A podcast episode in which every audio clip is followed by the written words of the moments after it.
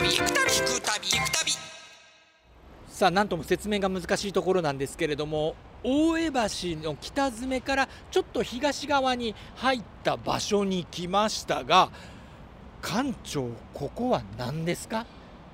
もう何があるのかなというようなう。ん場所ですけれども、はい。こちらがですね、うん。しじみ川がうん。堂島川から分かれた要するにしじみ川のスタートの 場所。はあ。ということになります。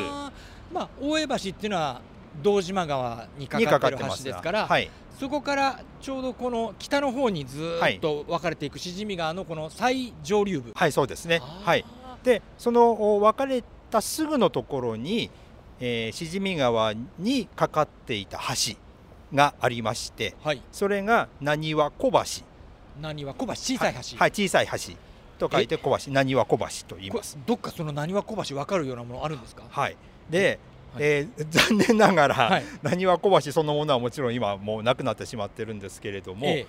ちょうどですね、えーそのお大江橋北詰から東に入ってくるこの道路ありますね。はい。はい。まあこの道路のなんて言うんでしょう。ここからこの川が、しじみ川が分かれているこのポイントにですね、はいまさにそのしじみ川に対してかかっていた東西方向にかかっていた。東西方向にかかっていた、はい。ということですか、はい。いうことになります。はい。まあなんと難しいんですけれどもえーっと喫茶店があって天ぷら屋さんがあってその目の前のあたりとはいいうことでしょうはいか、。そうですね。ねあの橋はですね、はい長さが30メートルほどあったというのが記録に出てきます。はい、まあ、ですので、まあ、川幅もしじみ川の川幅もうん。大体この辺りは30メートルぐらいどうもあったようなんですね。はい。ここからしじみ川があ一瞬北に向かってですね流れ始めて西へ向かって、うん。でその堂島の北側をですねぐるっとこう囲むように、まあ、流れていた、まあ、それのまあ起点ということになるわけです。まあ、この辺り、えーまあ、しじみ川の起点からそれから朝日放送の社屋のある辺りまでずっとしじみ川が流れていたということ。で、はい。結構この北側の、はい、えー大阪の北側梅田近辺のはい。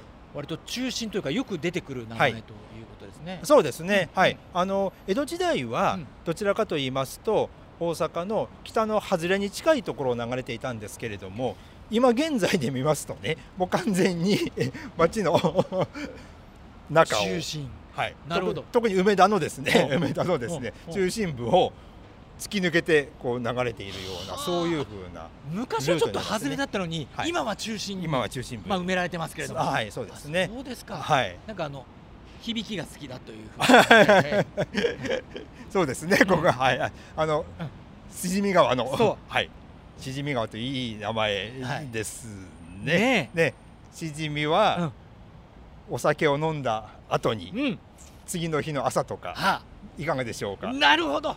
だからここからずーっとあの新地あたりを通ってはい、ね言ってるわけですね。はい、ありがとうございます。はい、ありがとうございます。無理やり言わしましたね。すいません。